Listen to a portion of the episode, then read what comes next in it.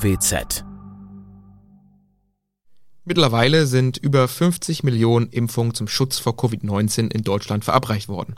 Doch drei der vier Corona-Impfstoffe in Deutschland sind nur für Personen ab einem Alter von 18 Jahren zugelassen.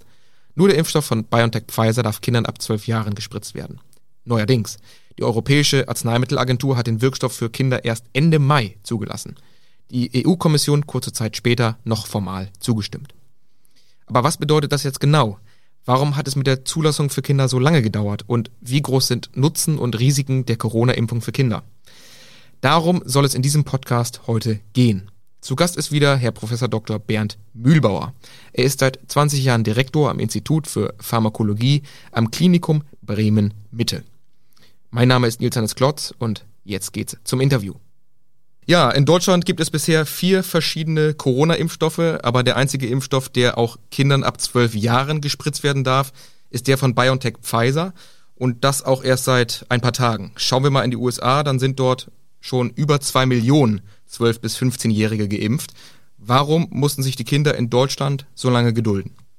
Ja, das liegt ein bisschen an, der, ähm, an dem Zulassungsprozess. Ähm, die europäische Zulassungsbehörde hat wie eigentlich alle nationalen, in der EU nationalen Zulassungsbehörden die Tradition, dass man, bevor man äh, Medikamente oder eben auch Impfstoffe fürs Kindesalter oder für Adoleszenten, also sprich unter 18, äh, zulässt. In diesem Fall war es sogar unter 16 äh, der entsprechende äh, Fragestellung.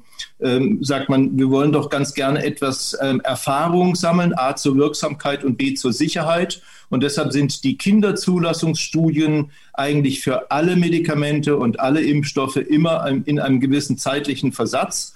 Ähm, die Amerikaner waren ja mit ihrer grundsätzlichen Zulassung, insbesondere für das BioNTech-Produkt, äh, früher dran und deshalb sind sie dann eben auch früher in die entsprechenden pädiatrischen ähm, Studien äh, gegangen. Das ist einfach eine Frage der Zeit gewesen, also kein besonderes Misstrauen der Europäer gegenüber ähm, diesem Impfstoff. Mhm. Vorab noch mal eine allgemeinere Frage. Warum ist es denn überhaupt wichtig, sich impfen zu lassen und vor Corona zu schützen, vor dem Virus? Naja, im Moment ist es tatsächlich die einzige Hoffnung, die wir haben, durch aktives Handeln ähm, tatsächlich die Pandemie äh, zu beeinflussen, respektive dann irgendwann mal zum Ende zu bringen. Man könnte sich natürlich zurücklehnen und sagen, lass es doch einfach durchlaufen. Und irgendwann mal haben es äh, so viele gehabt, ein paar sind dann oder viele sind dann gestorben. Aber irgendwann mal endet natürlich von selber jede Pandemie. Aber wir leben halt in modernen Zeiten, dass man das nicht haben möchte, dass man daran stirbt, wenn man es vermeiden kann. Ähm, über Therapien haben wir ja auch schon mal gesprochen. Da ist eben gar nicht so viel am Horizont. Nur für die Schwersterkrankten, da haben sich so ein paar therapeutische Optionen ähm, ergeben, aber ähm, dass man es sozusagen in der Anfangsphase der Erkrankung durch irgendwie ein paar Pillchen wegkriegt und äh, dann ähm, eben nicht gefährdet ist, das ist ähm, nur bisher ein, ein Hoffnungsschimmer geblieben, aber bisher keine Substanz. Also, wenn wir nicht abwarten wollen und sozusagen tatenlos die Pandemie zu Ende gehen lassen wollen, sondern aktiv etwas dagegen machen wollen, dann ist die Impfung im Moment die einzige Möglichkeit, äh, die wir haben. Mhm. Halten wir fest, die Impfung ist sehr wichtig, aber die Risiken-Nutzen-Abwägung einer Corona-Impfung fällt bei Kindern ja etwas anders aus als bei Erwachsenen. Wo liegen da die Unterschiede? Naja, da liegen die Unterschiede ähm, äh, in zwei Dingen. In, ich, ich würde sie an zwei Dingen festmachen. Das eine ist, dass wir, was wir eben eingangs schon gesagt haben, einen viel späteren Beginn der klinischen Studien und damit auch der Impfprogramme hatten. Und das bedeutet, dass wir sehr viel weniger ähm, Geimpfte in dem äh, Impferfolg und in den möglichen Nebenwirkungen verfolgen konnten bisher als in den Erwachsenen ähm, sowohl Studien als auch Register äh, nach Impf Start der Impfprogramme. Und diese, das muss man sich auf der Zunge zergehen lassen, diese Zulassung der EMA jetzt beruht tatsächlich auf einer Studie von 2270 ungefähr äh, äh, studienkindlichen, sagen wir 12- bis 15-jährigen Studienteilnehmern. Ist das viel ähm, oder wenig? Die, davon hat die Hälfte ähm, tatsächlich den aktiven Impfstoff bekommen und die andere Hälfte ein Placebo. Und das ist irrsinnig wenig im Vergleich zu normalen Impfstudien, wo wir mal sagen, wir ab 20, 30, 40.000 von einer vernünftigen Studie reden. Das liegt natürlich daran, dass anders als bei einem aktiven Medikament, mit dem man eine aktive und symptomatische Erkrankung bekämpft, bei einer Impfung ja natürlich prophylaktisch oder präventiv äh, äh, ärztlich arbeitet. Das bedeutet, man will vermeiden, dass eine Infektion entsteht. Und dann braucht man natürlich viel, viel höhere Zahlen, ähm, als wenn man schon in die Gruppe der tatsächlich Erkrankten hineingeht. Das eine ist dann eben eine Therapiestudie, die kann man selbstverständlich mit irgendwie 1000 Patienten machen, aber Impfstudie mhm. ist 1000 die Ansage, 1000 geimpfte Kinder, ein bisschen mehr waren es, aber nicht viel ähm, ist schon ganz schön wenig. Das heißt, wir wissen relativ wenig zur ähm, kurz-, mittel- und langfristigen äh, Sicherheit der Impfung. Und auf der anderen Seite, das ist eben auch eine Spezifität bei Kindern, mh, mm, auf der anderen Seite wissen wir aber von äh, Kindern schon, dass sie in der Regel einen milden äh, oder sehr milden oder sogar völlig symptomfreien Verlauf der Covid-19-Infektion haben. Das heißt, man impft Kinder also man impft Impflinge, ich bin jetzt mal ganz neutral, hm. von denen man weiß, dass sie durch die Erkrankung tatsächlich wenig gefährdet sind, mit einem Impfstoff, über dessen Sicherheit äh, man eigentlich noch unbefriedigend genügend Daten hat. Und das ist eine Sache, die ich finde ich schon ähm, relativ speziell. Und dementsprechend bin ich auch ähm, ein, ein, ein Kritiker, äh, zum jetzigen Zeitpunkt die Impfung einfach komplett für alle Kinder freizugeben. Ja, Sie haben es jetzt gerade selber gesagt, weniger schwere Verläufe und weniger Langzeitfolgen bei Kindern. Warum reagieren denn Kinder überhaupt anders auf das Virus als Erwachsene? Ja, das ist eine sehr gute Frage. Das ist äh, nicht äh, zu Ende beantwortet. Es gibt verschiedene Hypothesen. Ähm, die plausibelste Hypothese, zumindest aus äh, meiner Betrachtung, ist die, dass äh, diese äh, Coronaviren, genau genommen kämpfen wir mit SARS-CoV-2 oder kämpft die Welt mit SARS-CoV-2, ja nicht irgendwie ein, Unika, ein Unikat sind, sondern das ist eine riesengroße Familie von Viren und manche ganz normalen Grippeviren sind ebenfalls Coronaviren. Und jeder, äh, jeder, äh, jeder, der schon mal älter war, also Kinder hatte, weiß, wie oft äh, Infektionen, so Schnupfen, Husten, Heiserkeit, Fieber im Kindesalter sind. Mhm. Und eine der Hypothesen, und das finde ich eine sehr plausible, ist, dass das Immunsystem von Kindern einfach durch die häufig durchgemachten äh, viralen Infektionen, die das Kindesalter so bietet, einfach eine bessere Immunabwehr haben und dass man so, sagen wir, ähm, äh, pa Paralleleffekte hat, dass das Immunsystem, was gegen einen äh, Mitglied der Coronavirenfamilie ist, schon mal immun ist, vielleicht auch äh, schon etwas schärfere Krallen hat ähm, gegen SARS-CoV-2 ähm, als vielleicht jemand, der die letzten 20 Jahre eben tatsächlich keinen grippalen Infekt äh, mehr hatte. Und im Erwachsenenalter, mal mindestens im jüngeren, mit mittlerem Erwachsenenalter, sind ja diese Infektionen nicht so häufig. Mhm. Jetzt nochmal zu der Frage, äh, es gibt weniger schwere Verläufe, äh, aber es gibt ja, auch wenn es weniger schwere Verläufe gibt, trotzdem bei Kindern auch Todesfälle. Warum, vielleicht um das nochmal zu sagen, warum ist man dann trotzdem so zögerlich, Kindern auch eine Impfung zu geben? Es könnte ja trotzdem ein Schutz sein. Naja, es könnte, nein, es, es ist vermutlich auch ein, ein Schutz. Da, dem will ich überhaupt nicht wieder, widersprechen. Äh, die Frage ist einfach die Abwägung. Und wenn Sie sagen, tatsächlich gibt es tote Kinder durch oder mit oder während Covid-19-Infektion, dann muss man da schon genau hingucken. Mhm. Waren das denn äh, ganz normale, gesunde Kinder oder hatten die eine schwere Vorerkrankung? Hatten die vielleicht ein schweres Asthma? Ähm, oder hatten die vielleicht einen angeborenen Herzfehler oder hatten sie vielleicht eine Stoffwechselerkrankung wie Diabetes?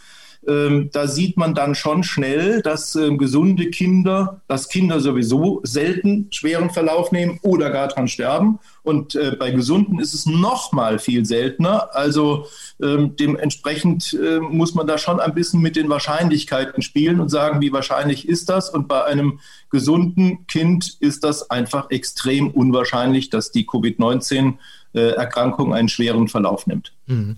Könnte denn eine Impfung weitere Ansteckung verhindern? Ist das möglich? Ja, das ist natürlich die Hoffnung und da kommen wir jetzt sozusagen in den spannenden in den, in den, in den spannenden Teil ähm, hinein, ähm, warum an, vielen, an, an unterschiedlichen Stellen der Wert der Impfung unterschiedlich diskutiert wird. Das heißt, eine medizinische Maßnahme äh, wählt eine Ärztin, ein Arzt für ihren Patienten oder ihre Patientin äh, dann, wenn sie einen individuellen Nutzen für genau diesen Menschen äh, erwartet und sich erhofft. Das mhm. heißt, ähm, eine, eine darüber hinausgehende Allgemeinerwägung, ich impfe jetzt das Individuum, damit andere nicht krank werden, das ist schon ein bisschen spannender, weil es natürlich über das, das Individualinteresse weit hinausgeht.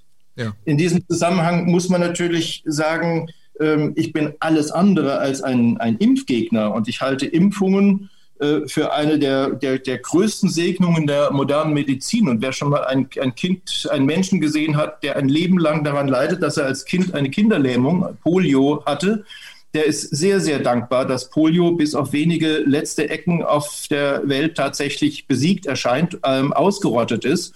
Und auch bei so einer banal erscheinenden Kindererkrankung wie Kinderkrankheit wie Masern muss man sagen, wenn man als erfahrener Arzt mal einige Hirnhautentzündungen, Meningitiden gesehen hat ähm, und dann die Folgeschäden, mhm. dann sagt man ja, auch wenn das in den aller, allermeisten Fällen unproblematisch ist und wir haben die Möglichkeit, mit einer Impfung das tatsächlich zu Ende zu bringen, dann ist das gerechtfertigt. Aber immer steht dann tatsächlich auch äh, das äh, Risiko äh, des individuellen Patienten, ähm, diese Erkrankung zu erleiden und daran auch vielleicht eine Komplikation zu haben oder einen schweren Verlauf zu haben. Und da muss man aber sagen, bei der Masernimpfung, da hat man halt jetzt nun irgendwie eine Impferfahrung über Jahrzehnte und ich weiß nicht, Millionen, zig Millionen reichen wahrscheinlich nicht aus. Das sind wahrscheinlich hunderte Millionen weltweit.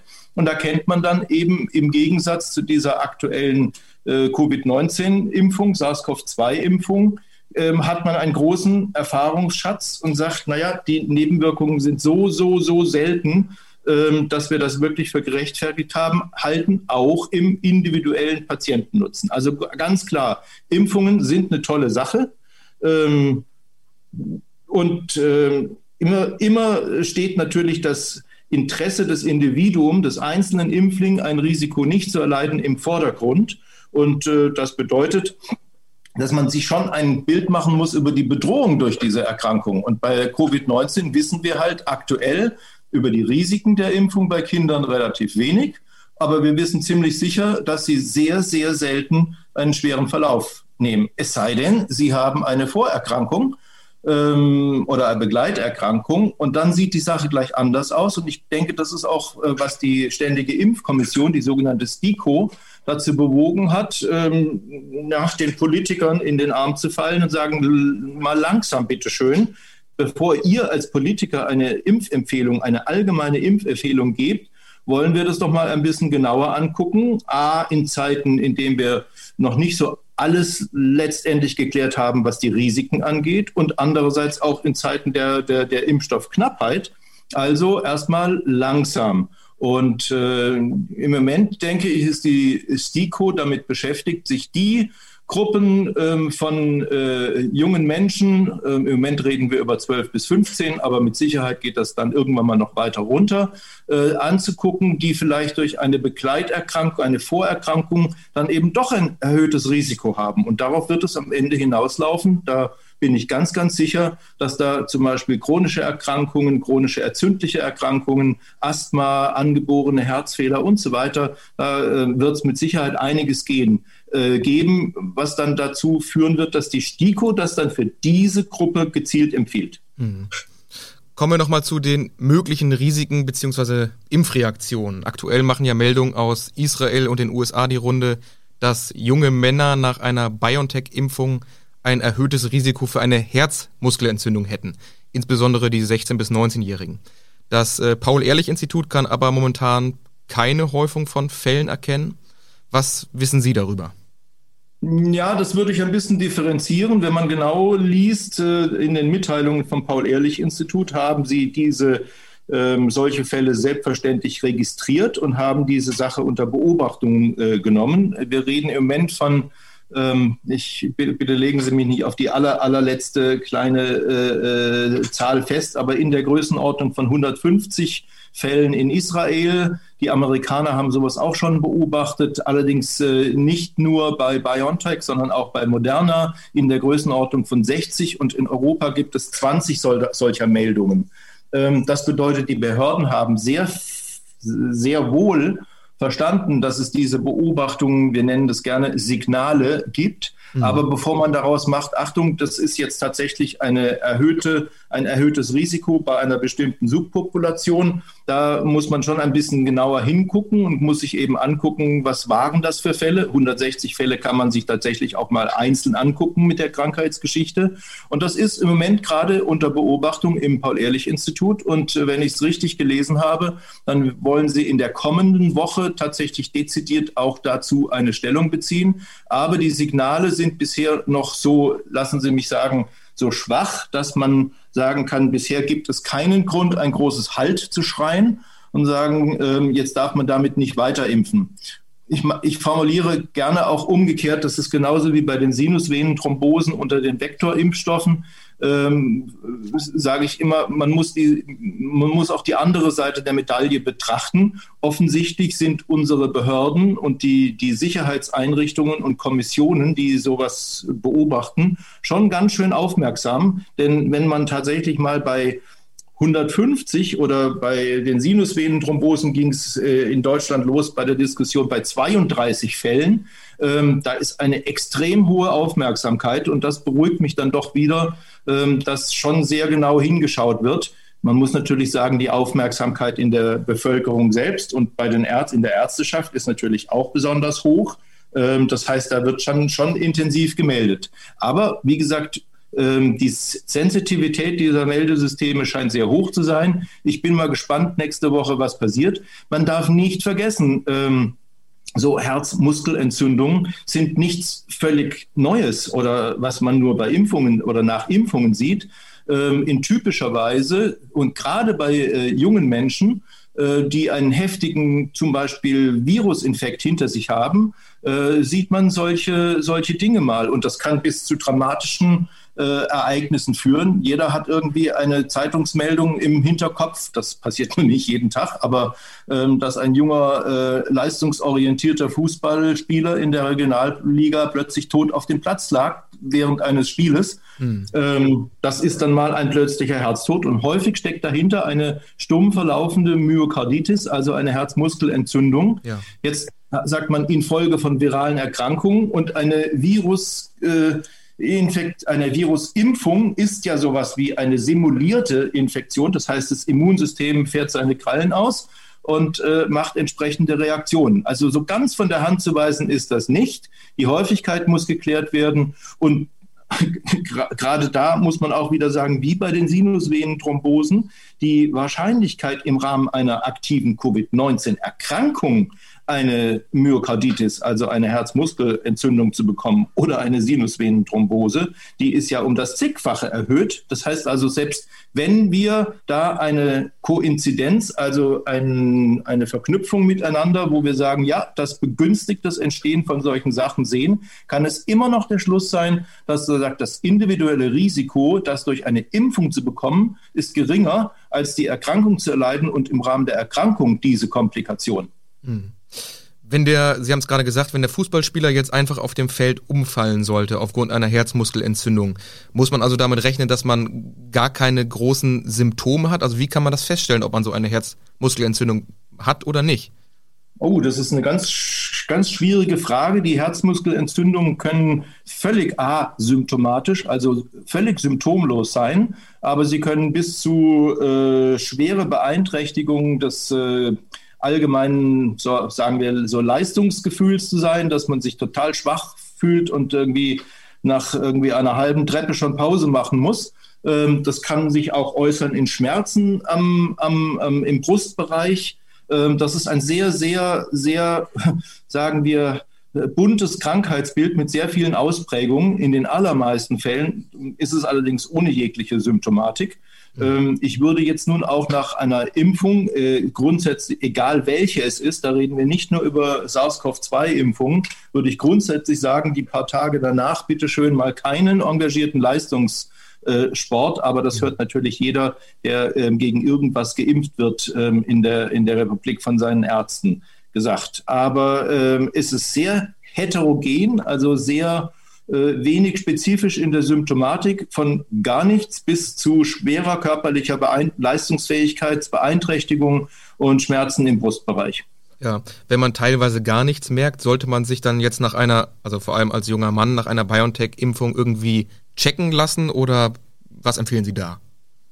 Ja, das würde ich nicht machen. Das ist, äh, dafür ist es einfach zu selten. Ja. Und es ist auch einfach äh, gar nicht so einfach zu, einfach zu diagnostizieren. Das heißt also, eine Myokarditis, da kommt ein, ein Arzt tatsächlich auf die Idee, äh, daran zu denken, wenn er ähm, eben solche Symptome, wie ich sie beschrieben habe, geschildert bekommt vom Patienten und er findet aber in Anführungszeichen nichts. Also es gibt keine richtig äh, zielführende Labordiagnostik, die Diagnostik durch äh, Bildgebung, also sprich Röntgen oder, oder CT oder NMR, was man alles machen kann, ähm, die schlägt schon aus, aber nur in, aber, aber wirklich in, in symptomatisch und dramatischen Fällen. Aber in, im Regelfall sieht man eher nichts. Also ich würde einfach nur sagen, umgekehrt, wenn man äh, äh, am Tag nach der Impfung diese klassische Impfreaktion hat äh, und die geht auch mal in den zweiten oder dritten Tag rein, ähm, aber mit einer leichten Besserungstendenz, dann braucht man nicht gleich Panik zu haben.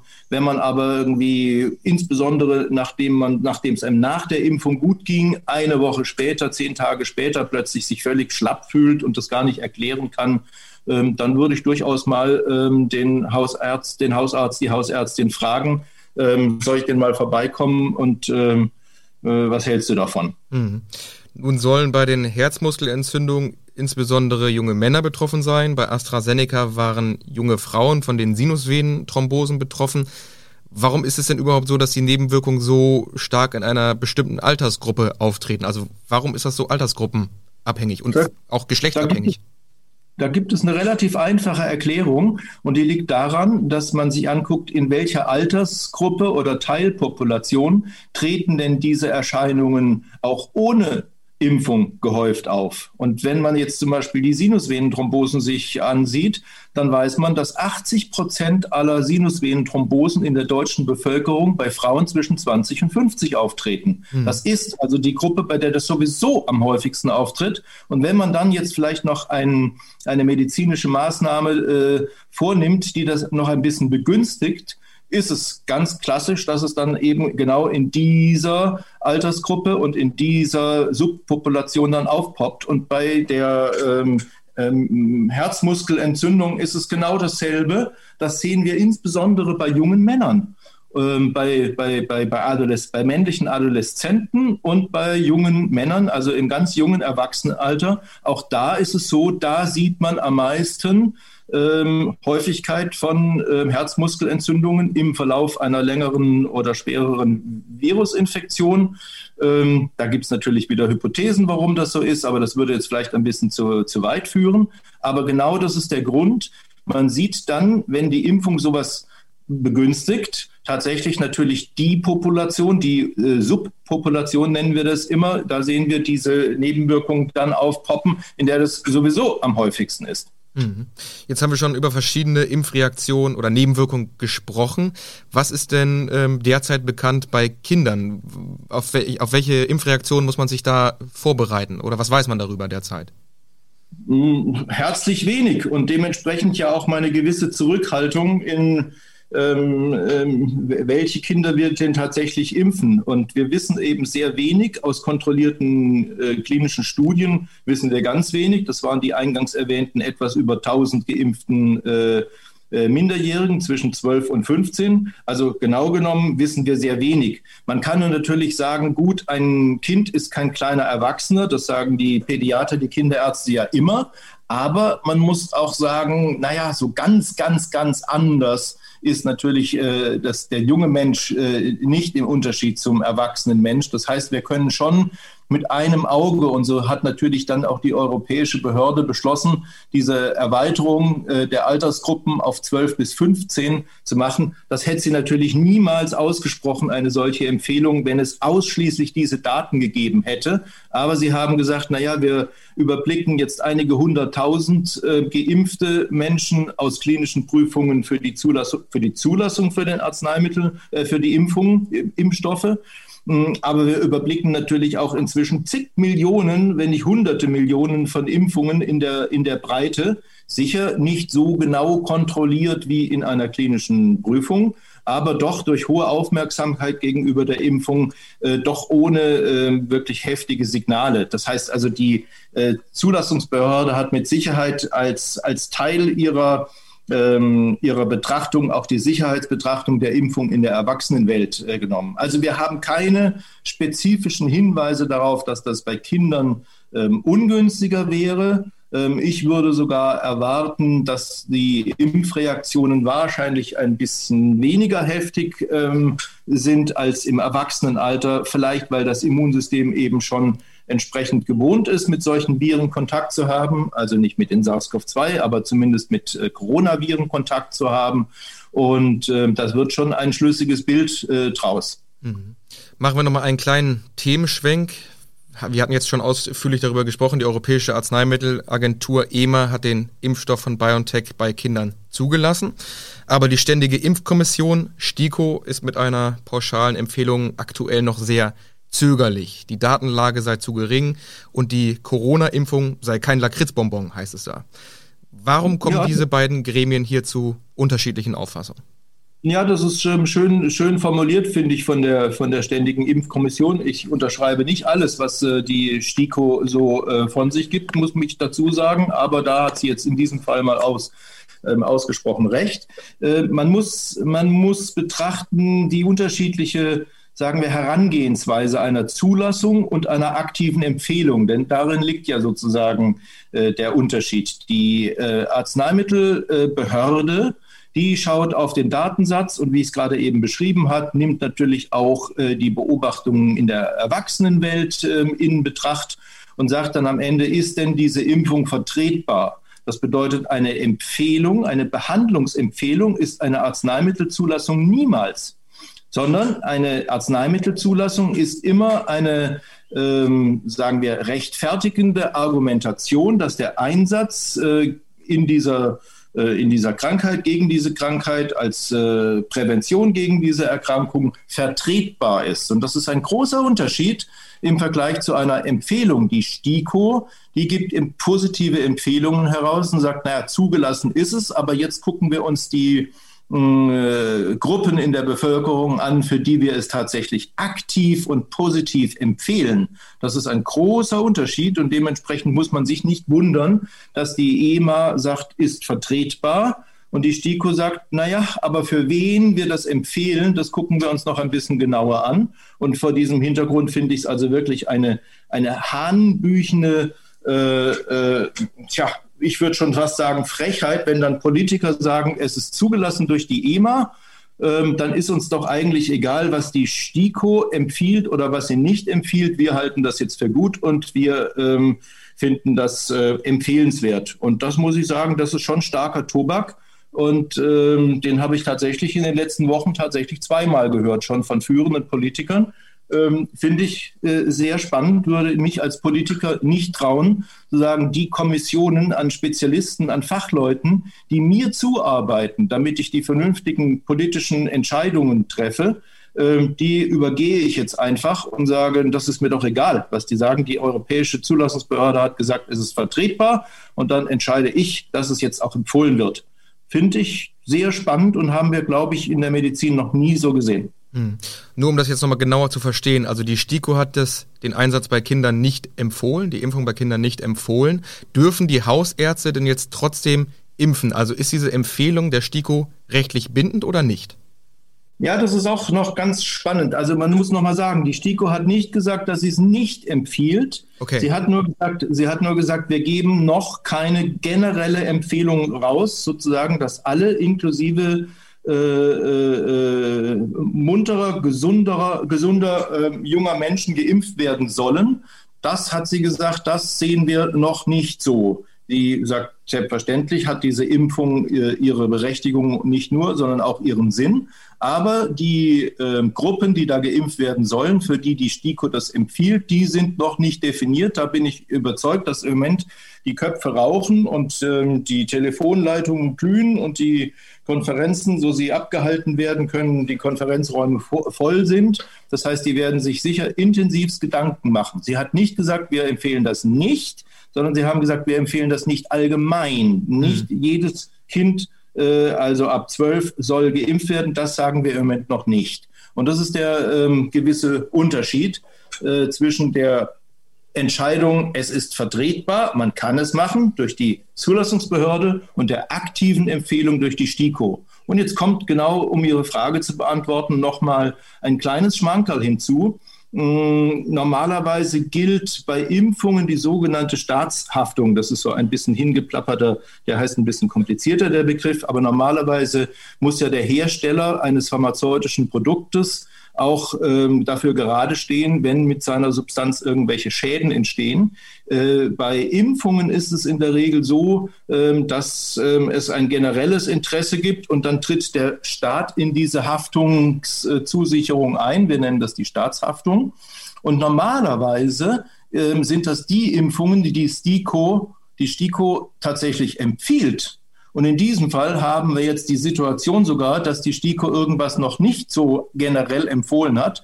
Äh, Politiker aber schon gesagt haben, wir wollen, dass äh, diese Subpopulation geimpft wird. Und deshalb wurde extra nochmal eine Passage ins äh, Infektionsschutzgesetz aufgenommen, dass trotz der fehlenden positiven STIKO-Empfehlung die Staatshaftung trotzdem gilt. Ähm, das ist auch schon ein bemerkenswerter Vorgang. Das heißt, die Regierung hört nicht mal auf ihre eigenen Experten. So kann man das genau im Moment sagen. Mhm. Äh, kann man denn schon absehen, wie sich die STIKO entscheiden wird? Gibt es da schon irgendwelche Erkenntnisse? Nein, ich will dem nicht vorgreifen, aber ich meine, ähm, Sie sprechen mit jemand, der sich täglich und stündlich irgendwie mit der Sache befasst. Ich gehe mal davon aus, dass die STIKO äh, äh, Gruppen von ähm, Kindern ähm, definieren oder empfehlen wird, umreißen wird, wo man sagt, naja, hier haben wir tatsächlich individuell ein erhöhtes äh, Risiko, äh, falls tatsächlich bei diesen Menschen Covid-19 auftritt. Es könnte auch, also einige solcher Erkrankungen habe ich Ihnen ja vorhin schon mal genannt, das brauchen wir jetzt nicht zu wiederholen. Aber es könnte auch zum Beispiel so weit gehen, dass es zum Beispiel ein Geschwisterkind betrifft, dass wegen mir ein Geschwisterkind einen schweren Immun, angeborenen Immundefekt hat. Das heißt, es kann sich schlecht gegen äh, feindliche Angreifer verteidigen, dieses Immunsystem. Dann könnte man auch mal sagen, jawohl, dann ist tatsächlich der Familienschutz doch auch eine ernstzunehmende äh, äh, Betrachtung. Ähm, aber da bin ich ähm, offen und bin sehr gespannt und genauso gespannt wie Sie, was die äh, STIKO am, letztendlich als Empfehlung herausgehen wird. Bisher wissen wir es noch nicht. Wir können es ungefähr zusammenreimen. Mhm. Am 7. Juni, das ist jetzt nächste Woche, fällt in Deutschland ja die Impfpriorisierung. Das heißt dann auch mehrere Millionen Kinder könnten sich ab dann impfen lassen. Was raten Sie den Eltern denn nun in Bezug auf Nutzen und Risiken? Sollten Sie Ihr Kind, ihr kind impfen lassen oder nicht? Also EMA oder STIKO? Was denn nun? Naja, EMA gibt keine Empfehlungen, sondern macht nur eine Vertretbarkeitsbestätigung. Ja. Und die richtige Empfehlung kommt von der STIKO. Ich würde also jetzt erstmal auf die STIKO hören und ich finde, in diesem Fall verhält sie sich ganz richtig. Ich würde ähm, sagen, aus, aus grundsätzlichen äh, Erwägungen, Impfung ist gut, also soll auch mein Kind geimpft werden, da, dem würde ich erstmal widersprechen und äh, würde sagen, hat das Kind ein erhöhtes Risiko, wenn es Covid-19 erkrankt, ähm, einen schweren Verlauf zu nehmen. Und das wäre für mich der erste Schritt. Ähm, oder vielleicht, wie eben geschildert, gibt es ein Geschwisterkindchen. Mm, ich habe durchaus aus Rückmeldungen äh, von, aus, der, aus der kinderärztlichen Ärzteschaft schon gehört, dass die da auch ein bisschen, ähm, sagen wir, zögerlich sind. Die werden also nicht Hurra schreien und äh, alles impfen, was nicht bei drei auf dem Baum ist. Ganz sicher nicht. Ähm, und natürlich kommt dann auch noch dazu, dass es überhaupt gar nicht genügend Impfstoff gibt zurzeit. Das ist ja das alte äh, Problem. Und vor diesem Hintergrund wird man sich dann auch in einer, sagen wir, gesellschaftspräventiven äh, Überlegungen auch überlegen, gibt es denn noch irgendwelche äh, Subpopulationen in unserer Gesellschaft, also Teil Bereiche, Teilgesellschaften, in denen die Impfung vielleicht noch ein bisschen dringender ähm, und zielführender ist.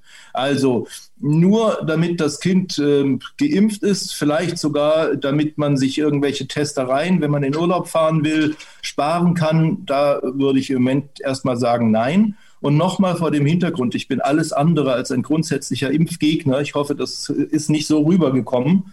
Ähm, Impfungen sind wirklich fantastisch und eine, eine wirkliche extreme Bereicherung äh, der, der, der, der Menschheitsgesundheit, der weltweiten Gesundheit auf der Welt. Ähm, aber ähm, in diesem Fall rate ich noch ein bisschen zu, ähm, zum Abwarten und zu sagen, geimpft werden sollte wirklich nur bei dem man weiß, dass er wirklich was äh, davon haben wird. Mhm. Kommen wir mal zum letzten Themenblock unseres Gesprächs. Da würde ich gerne nochmal auf die Schulen zu sprechen kommen. Und zwar haben in Niedersachsen und Bremen die Schulen wieder den Normalbetrieb aufgenommen. Das heißt, wieder auch mehr Kontakte und potenziell mehr Infektionen für Kinder. Wie wichtig wäre denn eine Corona-Impfung für Kinder, um den normalen Schulbetrieb zu gewährleisten? Ist das vielleicht nochmal ein Aspekt?